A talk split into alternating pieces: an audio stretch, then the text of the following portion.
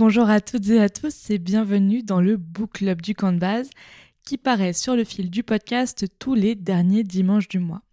Dans cette deuxième édition, je vous parle du livre de Flore Ducet et paru aux éditions Glénat, Tandy Sherpa, plus haut que l'Everest.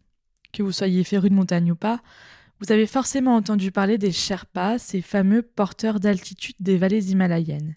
Mais Sherpa n'est pas originellement un métier, c'est une communauté ethnique qui a quitté la province du Kham pour les hautes vallées himalayennes du Népal il y a plus de 500 ans.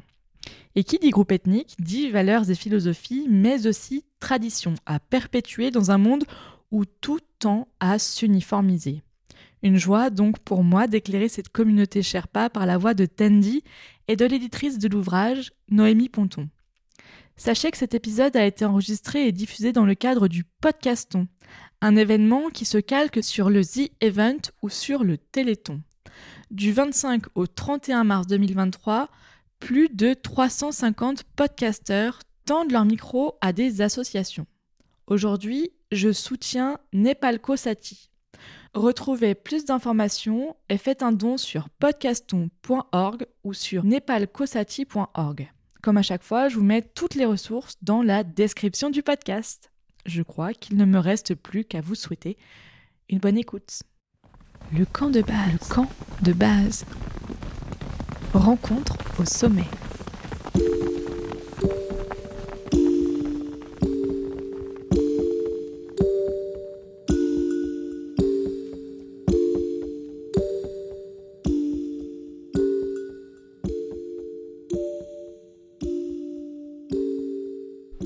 Bonjour Tendi Sherpa.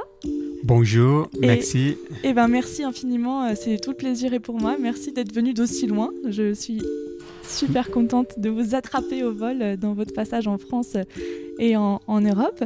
Vous êtes euh, accompagné de l'éditrice du livre de Flore Ducet qui s'appelle Tendi Sherpa, plus haut que l'Everest. Noémie, bonjour. Bonjour Émilie, merci. Eh ben merci infiniment. On se rencontre aujourd'hui au couvent Sainte-Cécile, là où sont installées les éditions Glénat à Grenoble. C'est vraiment magnifique, on est face à une bibliothèque incroyable. Fleur Ducet, elle nous offre un récit en trois parties dans lequel elle raconte la vie de Tendi Sherpa et de sa famille, mais ce n'est pas du tout un récit chronologique. Noémie, est-ce que vous pouvez d'abord raconter à nos auditeurs les prémices de cette publication? Oui, c'est Flore qui m'a soumis ce manuscrit il y a quelques mois maintenant. Et puis c'est vrai que quand j'ai découvert le manuscrit, euh, j'ai tout de suite été séduite par l'histoire, par euh, le contexte, par le personnage, euh, par la structure du récit, parce qu'il faut dire qu'elle n'est pas linéaire, cette structure de, récit, ce qui n'est pas forcément très courant. Donc moi, ça m'a bien séduite. Je trouve que ça donne un rythme à l'ouvrage.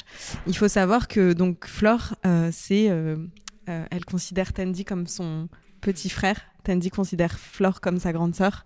Euh, et c'est le papa de Flore, du coup, Armand Ducet, qui a rédigé, euh, on va dire, un premier jet euh, de, ce récit il y a quelques années, puisqu'il a rencontré Tandy lorsque tu avais 16 ans, je crois, au Népal. Euh, et, donc euh, Armand l'a pris sous son aile, euh, il l'a quand même bien adopté, on va dire, et donc il, a, il a recueilli une grande partie de, tes histoires, et Flore en fait a, repris ce contenu pour se l'approprier et puis l'agrémenter de nouvelles histoires que Tandy lui a, confiées. Donc voilà, Armand a, cédé ses droits à Flore qui a agrémenté ce récit pour en faire le livre bah, qu'on vous propose maintenant. Qui est très intéressant et qui, ne raconte pas que votre vie, mais aussi euh, dans la deuxième partie, la vie de votre père, Kamsu, et de votre, euh, votre famille. Alors, vous êtes originaire d'un village au nom de Seisima. oui. C'est ça. Et euh, c'est un village de la région isolée du Kambolong. Oui, c'est Kambalong, oui. À l'est du Népal. C'est très dur pour moi à dire. à quoi est-ce que ça ressemble ce lieu? Alors, c'est un lieu très sacré ça, c'est aussi connu comme euh, vallée sacrée euh, ou vallée cachée. Donc, ça veut dire que cette vallée, c'était trouvée par un professeur de bouddhiste au 7e siècle. Donc, euh, depuis là, ce lieu, il est devenu tellement sacré pour la méditation. Donc, les gens de ce village, ils pratiquent beaucoup le, rituel et beaucoup de méditation. Donc, euh, c'est un vallée vraiment euh, isolé, caché, loin de tout. Avant, on doit marcher une semaine pour euh, arriver dans une petite ville qui s'appelle Khatbari. Donc, ça, c'est un chef-lieu de notre, notre région. Donc, pour arriver là, il, faut compter une semaine hein, de, de, de, marche. Et donc, pour acheter des matériels, pour nourriture ou des choses importantes, ou pour visiter l'hôpital, on doit marcher euh, une semaine. Mais maintenant, euh, comme les routes sont développées, euh, on doit marcher moins de jours. Qu'est-ce que je fais, c'est que pour arriver dans mon village, je dois faire un, avion 40 minutes et après, je dois voyager en voiture pendant 5 heures et après, je dois marcher 3 jours pour arriver à mon village. Et encore loin. Et alors, à quoi ça ressemble? Ah, wow, ça, c'est une région très paisible ça se trouve dans, euh, au milieu de, de forêt. Euh, parce que ce village, ça se trouve dans le parc national de Makalo. Makalo, c'est un sommet de 8000 mètres. Et donc, euh, nous, on, on vient de, de, de, la, de, la, région qui s'appelle Tsamlang aussi. C'est un, un sommet 7000 mètres. Euh, donc voilà, c'est loin de tout. Et puis au milieu de gra grandes parties de forêt, euh, à, à l'altitude de 2500 mètres. Euh, quand on est là, c'est tellement, euh, la vie est tellement simple et les gens sont très très contents. Et on n'a pas de voiture, on n'a pas de route, on n'a pas de grandes choses là-bas. On n'a pas d'électricité, il n'y a, a, pas de téléphone, signal de téléphone, il n'y a pas Wi-Fi. Donc iPhone, ça marche pas là-bas. Et alors à quoi elle ressemble votre enfance dans ce lieu calme et paisible où on pratique beaucoup la religion? Oui, euh, depuis que j'ai, on était petite, euh, parce que euh, nous, on travaillait sur notre champ avec notre, des animaux, par exemple, il et des vaches et moutons. Et puis, on travaille sur le champ, on, met beaucoup de pommes de terre, des lorges, et des céréales et des maïs. Et donc, nous, on a passé notre âge des enfants dans le village assez simple, euh, sans avoir grand luxe euh, ou rien. Alors, votre père, d'ailleurs, Kamsou, il est euh, donc lui-même kitchen boy pour avoir un peu plus d'argent pour sa famille dans, en fait, cette vallée où on a peu de travail. Eh bien, il s'en va et il se fait engager comme kitchen boy jusqu'à ouvrir, au fil des années, sa propre agence de trek aidé par Armand qui lui envoie euh, des clients euh, depuis la France. Est-ce que vous rêviez, vous, euh, de suivre ces pas quand vous étiez plus jeune? Est-ce que vous vous imaginiez faire comme votre père, travailler sur les pentes de l'Everest et des montagnes alentours? Alors, quand on était petite, comme on est très loin de tout, mon père, il a voyagé à Kathmandu pour chercher le travail comme porteur au début. Il a travaillé beaucoup des années comme porteur. Et donc, après, il est, il est devenu chef d'altitude. Il n'a pas fait un grand sommet, grande montagne, mais il a été faire plusieurs montagnes de 6000 mètres au Népal. Euh, donc, chaque fois qu'il est, venu à, la maison, il, il nous montrait euh, des photos et il nous a raconté des histoires et tout ça. Ça m'a vraiment impressionné et aussi motivé pour euh, devenir guide en, montagne un jour. Donc, nous, on n'a jamais imaginé qu'on peut avoir toute cette opportunité où on peut même sortir de notre village et puis arriver à Kathmandu. Kathmandu, c'est une ville, euh, ça c'est notre capitale. Pour nous, déjà pour euh, aller euh, à, à, Kathmandu, c'était très loin. Mais après, à l'âge de 13 ans, je suis venu à, à Kathmandu et donc après, j'ai commencé à travailler comme porteur à l'âge de 13 ans. Euh, donc, euh, depuis là que mon aventure a commencé euh, comme porteur. Et donc, j'ai travaillé comme porteur de trek pendant jusqu'à 19 ans de mon âge. Et après, j'ai commencé à travailler à, à l'Everest comme chef d'altitude. Donc, c'était comme ça que les choses ont évolué. Et donc, à la fin, en 2004, mon père, euh, il a créé une agence de trek parce qu'il a déjà voyagé en Suisse. Pour la première fois, je pense c'était en 2002. Et oui, d'ailleurs, il, se fait, euh, il se fait engager comme euh, aide gardien auprès d'Armand en Suisse. Exactement, dans le oui. Donc, d'abord, c'était mon oncle qui a voyagé en Suisse parce qu'il a, il, il, a connu Armand depuis une expédition au Népal. Après, mon oncle, il a arrêté. Et donc, c'était mon père qui est, qui est venu à la cabane pour euh, donner un coup de main au gardien de, de cabane des Oden qui s'appelle Armand. Armand, aujourd'hui, pour moi, c'est euh, c'est mon, mon père de, de cœur, de mon père spirituel. Depuis 2004, euh, moi, j'ai commencé à négocier en Suisse. Donc, c'est là qu'on a créé notre agence qui s'appelle Odentreg. Et après, on a organisé beaucoup de gens en francophone, des filles Valais, des filles France. On a, on a organisé des treks au Népal et on a suivi à, continuer notre agence. Et jusqu'à maintenant, on continue ça. On, organise chaque année des treks et on, on fait faire grand sommet avec euh, cette agence, mais on amène des gens pour, euh, pouvoir avoir des, des, des, belles expériences de trekking, des gens, de culture et tout, tout Où ça. les gens sont en sécurité aussi. Exactement, oui.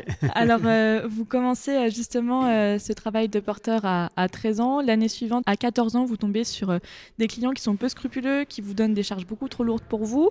Pourtant, dans cette sagesse et cette grandeur d'âme qui semble bien vous caractériser, vous continuez quand même ce travail.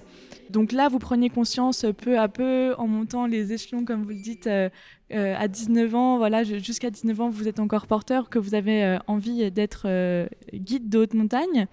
Est-ce que vous pouvez peut-être raconter un peu aux, auditeurs le, sentiment qui, vous prend lors de votre première montée à l'Everest où vous n'êtes pas forcément attendu ce jour-là pour monter à l'Everest?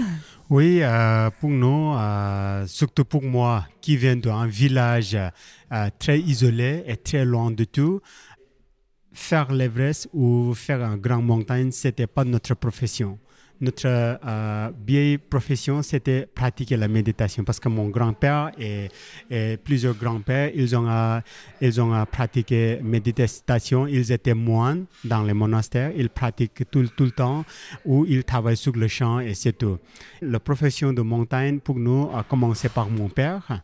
Mon père a commencé un peu tard aussi parce qu'il était aussi un, un peu la moine jusqu'à il était assez, assez âgé.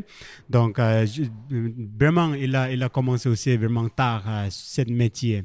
Donc, mais pour moi, euh, j'étais, euh, j'étais quelqu'un qui a commencé à l'âge de 13 ans parce que euh, avec euh, l'histoire que mon père nous a amené ou nous a raconté, ça m'a vraiment euh, impressionné. parce que chez nous, on n'a pas de touristes, on voit pas de touristes. Donc, quand j'ai vu des photos et tout ça, ça m'a donné un grand envie de, de aller en trekking, être avec les touristes. Donc, c'est pour ça que j'ai commencé cette aventure. Après mon âge de 19 ans, j'ai commencé à grimper l'Everest, j'ai commencé à travailler à l'Everest et c'était aussi un grand euh, rêve. Euh, pour moi, c'était un grand réussi euh, de mon rêve. donc, comme pour tout le monde, l'Everest, c'est aussi un grand rêve pour nous aussi. Et donc, j'ai commencé à travailler en 2003 à l'Everest. Donc, la, mon premier monter à l'Everest, c'était pour nettoyer les, les déchets euh, parce qu'il y avait beaucoup de déchets laissés par les alpinistes euh, avant. Et donc, euh, il y avait une expédition qui, qui, qui, était en train d'organiser une expédition nettoyage à l'Everest. Donc, moi, j'étais là pour pour nettoyer comme, comme chaque pas d'altitude. Et nous, on considère les montagnes très sacrées très spirituel. Et donc, euh, pour moi, c'était un grand honneur de pouvoir euh, euh, participer pour le nettoyage de l'Everest. Donc, on a passé à peu près trois mois à l'Everest. On a descendu à peu près deux tonnes de déchets de la montagne. Ce qui est absolument considérable. Oui, hein, parce que tout se fait à dos d'homme en plus. Et pour moi, comme, comme les montagnes sont très sacrées, aussi c'est un lieu euh, très joli, très très fort. Mais quand on voit autant hein, de déchets, ça m'a aussi fait vraiment triste.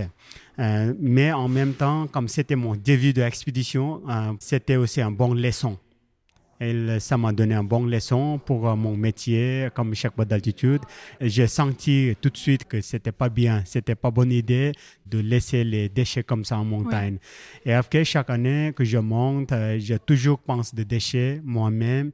Et, puis, je, descends chaque année, chaque fois, quand je, monte les montagnes, pas, pas seulement l'Everest, mais, d'autres montagnes. Après cette première ascension à l'Everest en 2003, euh, comme chaque fois pour nettoyer la montagne, j'ai vraiment reçu cette euh, euh, bon, euh, bénédiction de l'Everest. Et après, j'ai tout de suite reçu une deuxième opportunité la, la, l'année prochaine. C'était mon première ascension, premier sommet de l'Everest. Et alors, qu'est-ce que ça fait de se retrouver sur la montagne la plus haute du monde? Ça, c'était tellement une belle expérience et c'était un moment très spécial pour moi quand j'étais arrivé au sommet de l'Everest parce que j'étais la première à chaque pas de mon région pour arriver au sommet de l'Everest. Et donc, depuis là, que la porte, le, grand porte d'opportunité pour devenir euh, euh, guide ou devenir chaque fois d'altitude a commencé. Pour moi, ce moment, j'oublie jamais. Oui. Donc, euh, après, j'ai commencé à travailler à l'Everest chaque année. Donc euh, maintenant, ça fait presque ouais, 20 ans que je travaille à l'Everest. Et je, je travaille pas seulement à l'Everest, mais aussi je travaille sur d'autres montagnes. À peu près au-dessus de 6000, je compte à peu près 130 sommets. Euh, de montagnes que j'ai fait jusqu'à maintenant. Et puis, donc, euh, bien sûr, 14 fois le sommet de l'Everest et puis euh, d'autres 8000. Donc, à peu près 21 sommets au-dessus de 8000. mais pour moi, je travaille, je, je fais pas ça pour un record. Donc, je travaille pour, pour, le, pour, le, pour mon métier, pour mon métier. Et Tandy a fait le sommet de la Bastille, du coup, hier aussi. Donc, oui, grand sommet. Une montagne de plus. Oui. Alors, effectivement, vous avez fait 14 fois l'Everest. On sent bien que dans dans ce livre, d'ailleurs, on, sent bien que c'est pas pour de la, performance. Noémie, comme vient de le dire euh, Tandy, en fait, euh, ce qui est aussi rapporté dans ce livre, c'est qu'il y a de nombreuses critiques autour de la pollution des montagnes, autour des conditions de vie de Sherpa qui parfois euh, vont avec leurs propres vêtements à 8000. Vous avez aussi, Tandy, des amis qui sont morts parce qu'ils ils sont morts gelés et d'épuisement. on a aussi des clients qui sont peu scrupuleux et qui veulent absolument atteindre les sommets coûte que coûte. Noémie, quels étaient l'enjeu d'un tel récit, justement, euh, de rapporter euh, ces, problématiques euh, environnementales et de surpopulation de cette montagne? Ce qui est clair pour nous, c'est que on souhaitait vraiment aborder le sujet de la communauté Sherpa. En tout cas, moi, c'est comme ça vraiment que je l'ai vécu au début. C'était ça qui m'intéressait, c'était euh, de, plonger euh, dans l'univers vraiment de cette communauté qu'on connaît très peu ou qu'on connaît par des biais euh, qui sont axés surtout vers la performance. Et moi, ce qui m'intéressait, justement, c'était un peu de voir ce contre-pied-là. et puis, surtout, ce, qui est, ce que j'ai trouvé génial, c'est de suivre finalement pratiquement trois générations, puisqu'on suit quand même un petit peu le grand-père de Tandy, son père. On suit aussi euh, Tandy évidemment.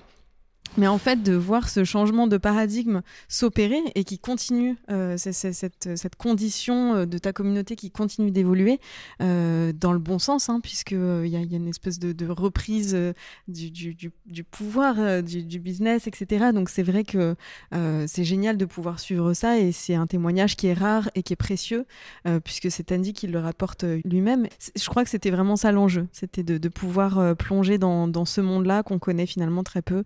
Et moins s'intéresser à la performance que à la vie euh, d'un Sherpa euh, qui en plus envisage la montagne avec une telle humilité. Moi, c'est ça qui me que je retiens vraiment de cette rencontre qui est pour moi très marquante aussi. C'est l'humilité avec laquelle euh, il va en montagne, avec laquelle il propose d'envisager la montagne, d'envisager les montagnes, avec laquelle il propose de permettre aux clients de, voir euh, les montagnes. En fait, de, il transmet une certaine forme de vision euh, de la montagne euh, qui est très belle et qui est très poétique et qui est très axée sur, sur sa religion et voilà. Alors justement, vous êtes là pour faire du coup une tournée. Vous avez vu plein de journalistes. Il y a un moment dans le livre où on rapporte que parfois vous dites oui à tout le monde et puis du coup ça, ça, ça fait des choses assez rigolotes où en fait vous avez plusieurs rendez-vous en même temps. Euh, quelle, est la question peut-être que aucune personne vous a posée et à laquelle vous voudriez répondre? C'est génial comme question ça du coup, Tandy. Oui, euh, c'est vrai que pour moi, de, de vraiment cette expérience est vraiment nouvelle parce que moi je suis un montagnard Je travaille à la montagne. Je suis quelqu'un qui voudrait toujours être derrière le tu vois, le, je voudrais. on vous voit pas trop, quoi. Oui, je, je voudrais pas montrer euh, où je suis, qui je suis. Ah, être un peu caché. Un peu caché, mais euh, des fois, je sens que j'ai quand même euh, des, des, choses à, raconter. Il y a plein de, de philosophies que j'aimerais raconter. Et donc, euh, comme j'ai pas l'habitude d'être avec les journalistes et tout ça, au début, c'était un peu difficile pour moi de pouvoir euh, être avec eux et puis de répondre des questions et tout ça. Mais en même temps, c'est vrai que quand je rentre dans mon sujet, euh, dans l'histoire, euh, je reste avec l'histoire. Donc, je ne suis pas, pas en enfance. Quand je raconte l'histoire, je suis en montagne. Donc, euh, pour moi, cette année, c'était tellement une belle expérience de pouvoir donner des interviews et tout ça pour beaucoup de, des journaux, des télévisions et tout ça. Et moi, moi l'idée, c'est de pouvoir partager mon philosophie avec tout le monde. Euh, beaucoup de questions que j'ai reçues, c'était sur l'embouteillage à l'Everest et, et, puis après euh, sur le, le euh, déchet à, l'Everest et, tout ça. Donc ça, c'était la question que j'ai eues tout le temps. et donc c'était assez simple parce que j'ai, je pense j'ai répondu, répondu toutes les, toutes les questions. et donc voilà. Très bien. Est-ce qu'il y a une question qu'on vous a pas posée et que vous vous dites J'aurais bien aimé qu'on me demande ça. Peut-être euh, ah. vous, Noémie, euh, Maintenant que vous avez euh, côtoyé Tandy. Euh. Alors, je n'ai pas vraiment de. Je ne saurais pas répondre à ta place, Tandy. En revanche, c'est vrai que ce qui ressort, c'est qu'effectivement, on s'intéresse beaucoup aux conditions euh, de l'Everest. Nous, ce qu'on a souhaité mettre en avant, comme le dit Tandy aussi, c'est voilà, sa philosophie de vie et puis les conditions dans lesquelles sont, la population vit aussi dans ces régions reculées. il faut savoir que Tandy a une, une association aussi, Nepalco Sati. Si tu veux en parler un petit peu, voir aussi à quel ça peut euh, faire bouger les choses dans, ta, dans, dans cette vallée, dans ton village? Euh, Qu'est-ce que tu peux, qu'est-ce que tu mets en place, tu sais, pour, euh, pour faire changer les choses, pour faire en sorte que les conditions de vie s'améliorent aussi dans cette région reculée? Oui, euh, sauf mon métier comme euh, guide de haute montagne. Euh, depuis longtemps, je voulais toujours redonner quelque chose à mon communauté, dans mon village. Donc, déjà depuis 2005, j'ai commencé à aider dans mon village, surtout pour l'éducation. Comme moi, je ne peux pas aller à l'école longtemps parce que l'école, c'était très loin de mon village. C'était aussi tellement dangereux parce que tu dois traverser euh, plusieurs rivières et plusieurs endroits où il y a beaucoup de glissements de terrain et plusieurs endroits où tu dois tu peux être euh, attaqué par les animaux des choses comme ça c'était tellement très difficile vie avant comme, pour les enfants, surtout pour les enfants. Donc, euh, avec toutes ces expériences, moi, j'ai dit un jour, je voudrais vraiment changer quelque chose dans mon village. Donc, juste après mon première semaine de l'Everest, j'ai tout de suite pensé de mon village. Qu'est-ce que je peux faire maintenant à, mon village? Donc, euh, la première chose que j'ai pensé, c'est que ah, le premier problème, c'était l'école je voulais tellement aller à l'école, mais à cause de tous ces euh, problèmes d'infrastructure et euh, comme l'école c'était très loin, j'ai dit maintenant j'aimerais aider les gens de mon village pour pouvoir euh, aller à l'école, aller à l'école et pouvoir suivre l'étude. En 2005, on a créé une association qui s'appelle Nepal Kosati. Nepal Kosati, ça veut dire Amis du Népal. Donc ça, c'est une association créée en Suisse et aussi registrée au Népal par le gouvernement et puis, donc, depuis 2005, on a commencé aider les enfants chaque année. On ne va pas aider chaque enfant du village parce qu'il y a des enfants qui sont assez capables de pouvoir aller à l'école parce que ses parents, et, ils travaillent en montagne comme guide ou comme pas et donc ils sont capables. Mais il y a aussi beaucoup de gens qui ne sont pas capables d'aider leurs enfants pour pouvoir aller à l'école. Donc, pour ça, on a bien choisi et puis on a fait la sélection et on aide pour les enfants. À, côté de, l'école, on a construit deux ponts avec l'aide de, notre association Nepal Kosati euh, de la Suisse. on a construit deux ponts suspendus. Et puis, ces deux ponts, c'était tellement important pour le, village. Parce qu'avant, les gens, ils font beaucoup de risques quand il doit traverser le rivière, surtout pendant la mousson, parce que mousson au Népal, c'est quand même très, très fort. Et donc, pendant à peu près trois mois, on doit mettre euh, notre vie en danger. D'ailleurs, vous avez failli mourir. Oui, alors heureusement, euh, juste dans mon village, personne n'a été tué, mais moi-même, moi, une fois, je suis presque tué parce que euh, quand je suis arrivé à voir de la rivière, il n'y avait pas de pont. Euh, on mettait un, un pont en bois. Avec la grande quantité de l'eau, euh, il part tout de suite. Vous vous êtes fait Donc- emporter par la rivière. Alors moi, j'ai essayé de sauter et puis Mm. moi, je suis tombé au milieu de, de rivière et donc rivière m'a emporté en bas et heureusement, euh, j'étais vivant. ben, mais après, depuis là aussi que j'ai dit, alors un jour, je vais faire quelque On chose sur cette rivière. Mais après, on a aussi demandé avec notre gouvernement plusieurs fois, mais ils ont, euh, sans attention, pas arrivé jusqu'à notre village Hmm. comme on était très loin. Maintenant, je sens très très bien parce que les gens, ils peuvent traverser cette rivière sans euh, être en danger toute l'année. Et donc ça, c'était euh, beaucoup plus grand que le sommet de l'Everest pour moi, cet succès. Et après, euh, j'ai continué à développer. Donc euh, après, quelque chose qu'on a fait très important, c'est de équiper toutes les maisons avec le fourneau. Parce qu'avant, les gens, ils ont euh, des fourneaux dans les maisons, mais il y a beaucoup de fumée dans, dans Ouais. les maisons. C'était rempli avec le fumée. Donc, c'était tellement euh, difficile pour les femmes parce que les femmes, e- elles sont toujours exposées pour cette euh, fumée parce qu'elles doivent travailler pour cuisiner, pour les familles et tout ça. Donc, euh, les femmes, elles ont beaucoup de problèmes pour le système de res- respiratoire. D'ailleurs, votre mère est, est- tombe malade. Oui, et ils doivent elle déménager avec votre famille à Katmandou. Exactement. Elles ont eu malade et, et puis il y a pas mal de femmes qui ont même eu cancer à Hmm. cause de ça. Et ils ont eu beaucoup de problèmes avec les yeux. Même maintenant, beaucoup de vieux femmes, elles ont un problème parce que ça, c'est à cause de mal euh, organisation de fourneaux. Maintenant, on a équipé à peu près une centaine de maisons euh, avec le bon fourneau où il peut consommer moins de bois et il peut avoir pas du tout de fumée dans la maison et la maison réchauffe beaucoup plus qu'avant. Euh, Mhm. Donc euh, ça, c'était aussi un deuxième sommet qu'on a réussi Ouais. pour le village.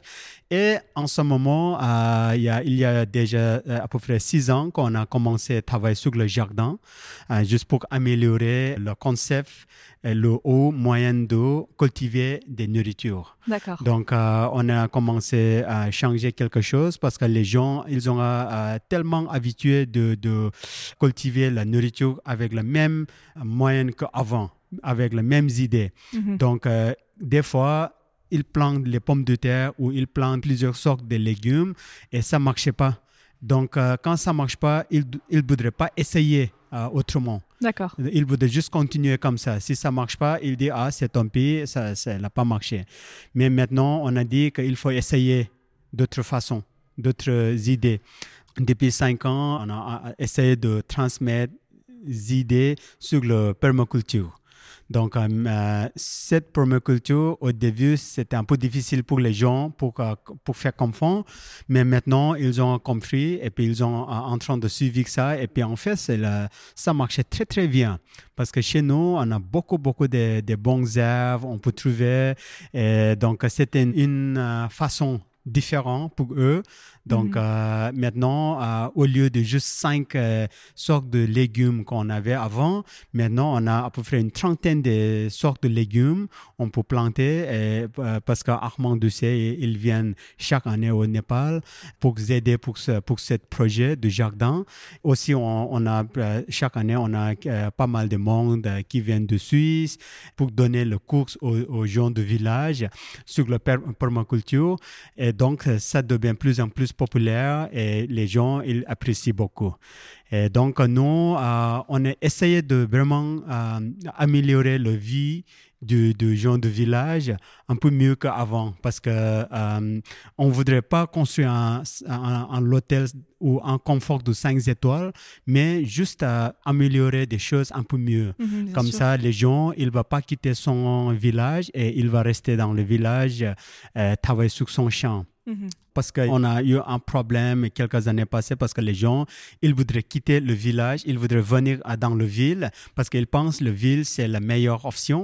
Ouais. Mais c'est vrai que quand tu viens dans le ville, comme ils n'ont pas d'éducation, comme ils n'ont pas assez de travail, c'est quand même très difficile à vivre dans le ville. Et on apprend aussi que votre les gens de votre communauté Sherpa dans les villes, en fait, euh, on peut pas cultiver de légumes, donc en fait, il faut tout acheter. Donc les réserves euh, en termes euh, pécuniers, d'argent, en fait, euh, ils s'épuisent très vite et du coup, on vit dans la misère, en fait, finalement. Voilà, c'est pour ça que j'ai dû faire une grande réunion à Kathmandu quelques années passées et j'ai dû conseiller toutes les jeunes hommes et jeunes euh, femmes de vraiment rentrer à la maison et s'occuper de, de leur champ.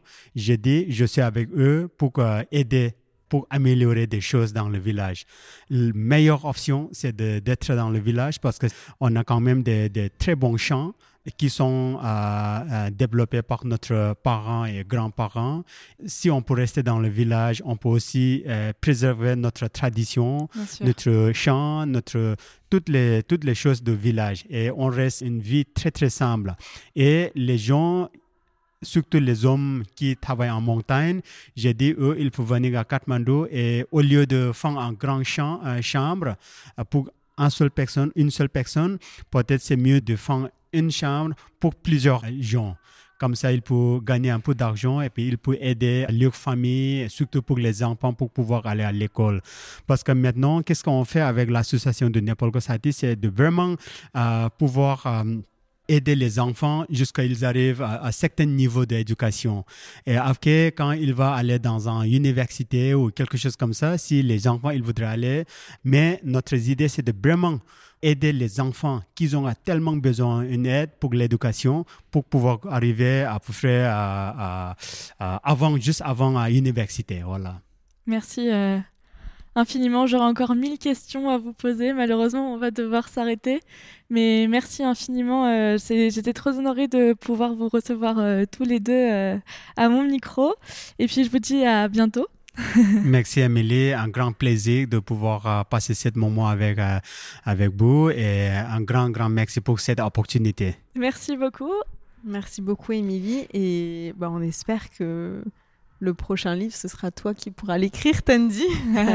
oui, c'est vrai que j'espère de, pouvoir continuer l'histoire parce que euh, comme euh, mon, ma vie, pour, pour- comme pour tout le monde, c'est euh, un voyage. Donc, euh, euh, quand on voyage, on va sûrement euh, avoir beaucoup d'histoires.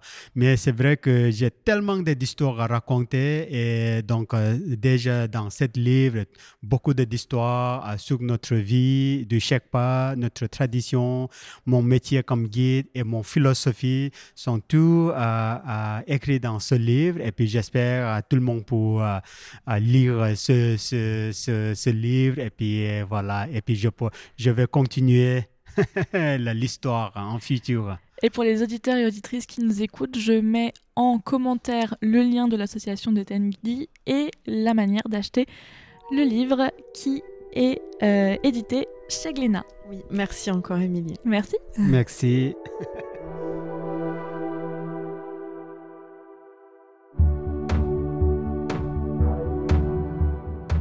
Le Book Club du camp de base, deuxième édition avec Tandy Sherpa et Noémie Fonton. Et dans le cadre du podcast Non, c'est terminé pour aujourd'hui. Merci de nous avoir écoutés. Le podcast est disponible sur toutes les plateformes d'écoute et si vous avez apprécié cet épisode, le meilleur moyen de me le faire savoir, c'est de le relayer autour de vous. Pour suivre l'aventure, rendez-vous sur Instagram, LinkedIn et Twitter. Et pour aller plus loin, inscrivez-vous à l'Ascension, c'est la newsletter du podcast. Toutes les informations sont sur campdebase-podcast.com. À bientôt dans le camp de base. Rencontre au sommet.